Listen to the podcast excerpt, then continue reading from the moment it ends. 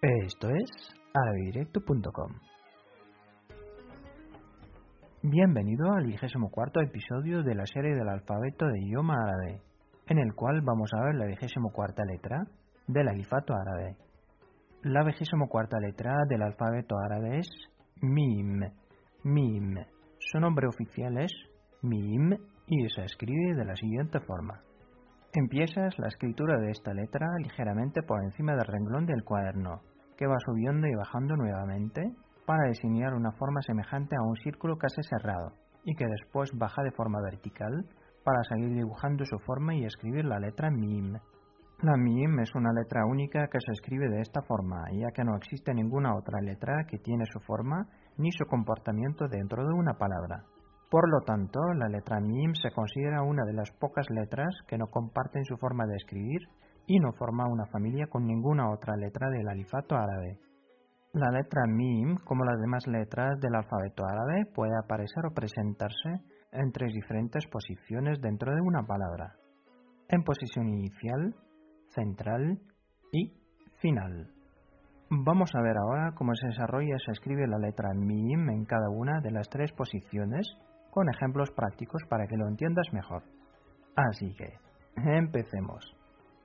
La letra MIM en posición inicial se escribe de la siguiente forma.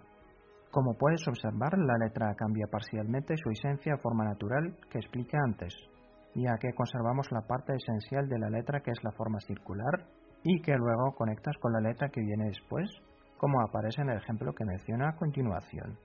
Esta palabra se lee menzil menzil, que es un sustantivo del idioma árabe que significa en español casa, casa.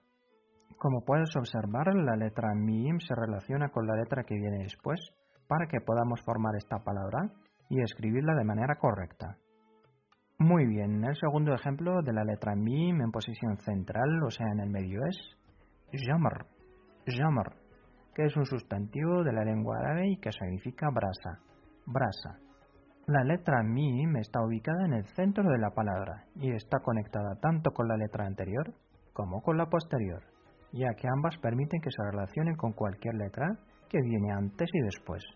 Como puedes ver, la letra cambia su morfología inicial en esta posición, manteniendo solamente la forma circular de la misma con una conexión por ambos lados.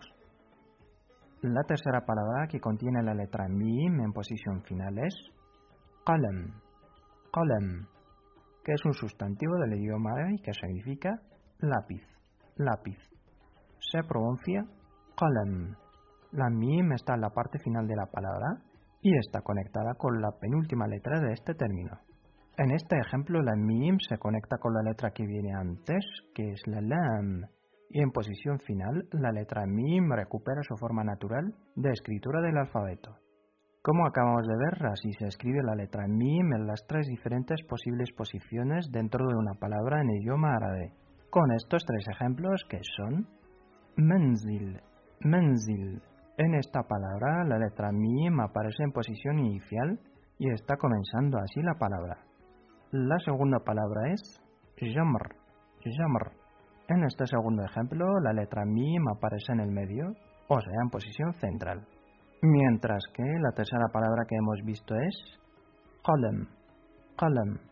Y en este tercer ejemplo la letra está en tercera posición y está terminando la palabra.